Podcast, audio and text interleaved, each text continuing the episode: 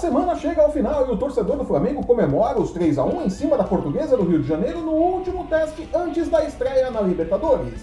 E chamar o jogo contra a Portuguesa como teste pré-Libertadores dá exata noção da situação do Flamengo, né? Que não engrena de jeito nenhum. Gente. Teve comemoração também na convocação da seleção brasileira para os amistosos de preparação para a Copa América. Na lista do professor Tite, algumas boas novidades e a insistência em veteranos que dificilmente estarão em grande forma para a Copa do Catar em 2022, né? É, vai saber, né? Vai entender. No futebol às vezes acontece coisa que não dá para explicar. Eu sou o Flávio Soares e estas são as minhas caneladas para o ganhador.com.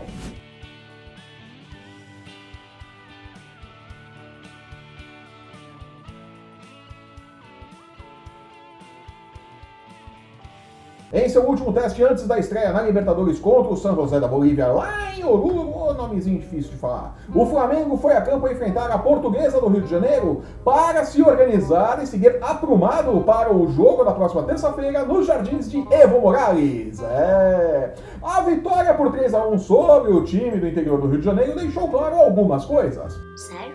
A primeira é a certeza de que, assim como no primeiro turno, o Flamengo não terá problemas para chegar às semifinais da Taça Rio. O problema mesmo vai ser chegar às finais, né?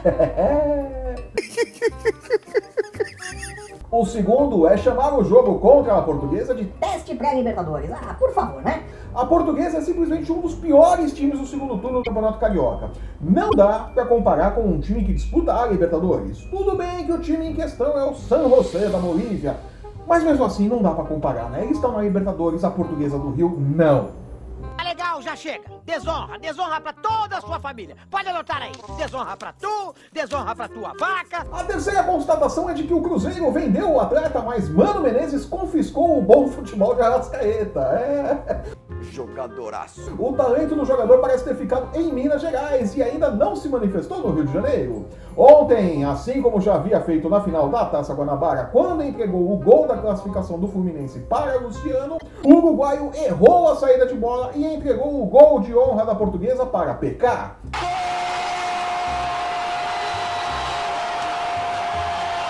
Apesar disso, a Rascaeta segue com moral alta junto à torcida e o treinador. Torcida, aliás, que o aplaudiu, né? Sério?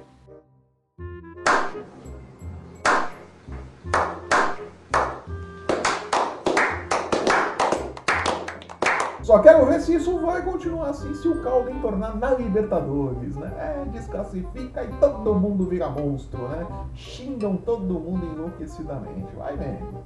Ele acha que ele é bom ainda, hein? O resumo da obra é que, apesar dos dois gols de Gabigol e um de Bruno Henrique e uma boa movimentação do ataque, o Flamengo segue rendendo muito menos do que pode pelo elenco que tem. Convence contra times menores, mas quando foi posto à prova em um jogo decisivo contra um outro time grande, a semifinal da Taça Guanabara contra o Fluminense, falhou miseravelmente. Que beleza. E nunca é demais lembrar que a torcida do Flamengo, assim como a do São Paulo, não aguenta mais esperar por um título. É isso mesmo, é bem claro, né? Abre o olho, Abel Braga, abre o olho, tua batata tá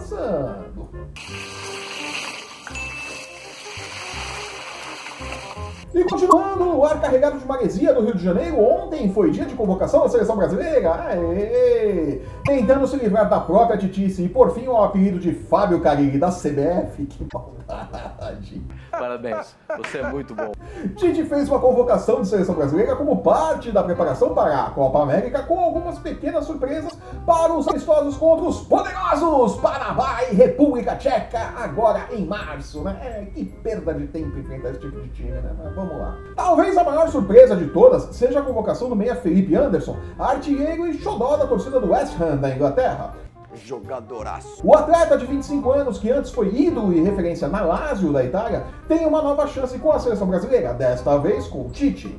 Antes ele já havia sido convocado por Dunga, que não se convenceu do seu talento nos treinos, mas para convencer o Dunga também é complicado, né? Vamos falar sério. No futebol às vezes acontece coisa que não dá pra explicar. Depois, com a seleção olímpica, perdeu espaço para nomes como Luan e Gabriel Jesus e acabou esquentando o banco de reservas. Aham, Cláudia, senta lá. Terá agora uma oportunidade na renovação da seleção brasileira de olho na Copa do Catar. Se bem que eufemismo, né? Vamos falar sério. Sem abrir mão de algumas titices, o treinador brasileiro trouxe de volta o lateral direito Daniel Alves, atleta que só por um milagre terá gás para atuar na próxima Copa do Mundo em 2022, né?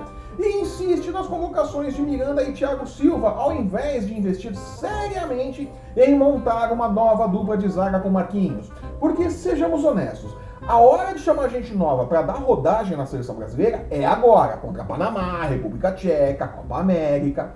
Querer fazer teste durante as eliminatórias vai ser um vacilo sem tamanho. Pô, é sempre a mesma coisa, cara. Por outro lado, o treinador acertou em deixar de fora nomes como Paulinho e Renato Augusto, por exemplo, para investir em gente como Arthur, o já mencionado Felipe Anderson e Lucas Paquetá. Além, é óbvio, de trazer Vinícius Júnior, que está arrebentando no Real Madrid e pode, se tivermos sorte, se tornar uma sombra incômoda para Neymar.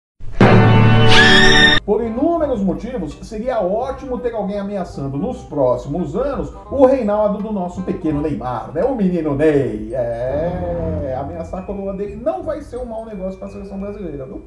Parabéns, você é muito bom. Quando a bola rolar para valer contra Panamá e República Tcheca, saberemos exatamente o que se passa na cabeça de Tite, além da titibilidade. E gosta de falar difícil.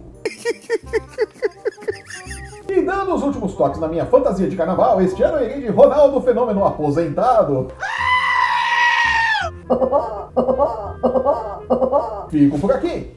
Eu sou o Flávio Soares e estas foram as minhas caneladas para o Ganhador.com. Chega! Se você está assistindo esse programa pelo YouTube, aproveite, assine o nosso canal e veja nossos programas sobre NFL, UFC, basquete, MMA e os ódios das casas de apostas para as chances de Fábio Carilli convencer Tite de que Henrique e Manuel têm a cara da seleção brasileira. Vai que cola, né?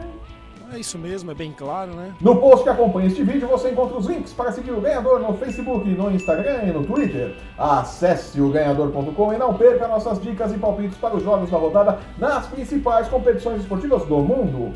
Eu volto na próxima quarta-feira, é, o dia mudou, agora são as quartas-feiras e não mais as terças. Comentando os destaques da rodada no final de semana. Né? Rodada no final de semana aí que tá espremidinha no carnaval, né? Vai ter desfile, jogador, tudo ao mesmo tempo, vai ser uma loucura. Quarta-feira a gente se vê. Até lá! Olha o beija-flor aí, gente!